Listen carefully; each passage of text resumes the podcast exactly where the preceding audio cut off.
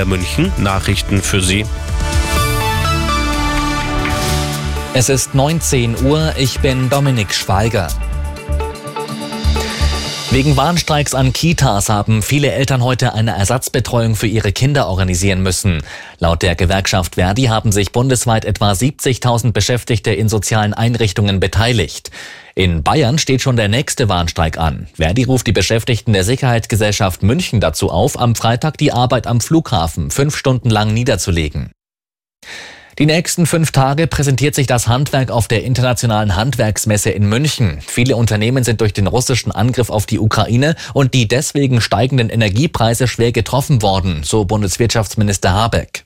Noch immer ist der Druck bei diesen Unternehmen groß, aber die Bundesregierung hat geholfen, so gut sie konnte, mit den Gas- und den Strompreisbremsen und den größten Druck gemildert. Handwerkspräsident Dittrich forderte außerdem einen Bürokratieabbau fürs Handwerk.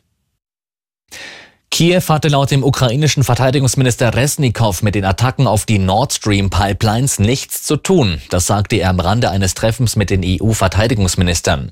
Es sei eine Art Kompliment, dass ukrainischen Spezialkräften so ein Einsatz zugetraut werde.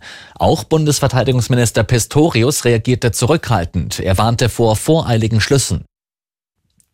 In Dänemark ist heute der Startschuss zur CO2-Einspeicherung im Meeresgrund gefallen. In Belgien eingefangenes und per Schiff transportiertes CO2 soll dabei in einem alten Ölfeld unter dem dänischen Teil der Nordsee gelagert werden, 200 Kilometer von der Küste entfernt.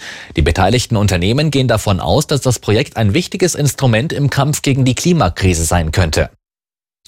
In München erklingt später die Hymne der Fußball Champions League. Ab 21 Uhr empfängt der FC Bayern im Achtelfinal Rückspiel Paris Saint-Germain.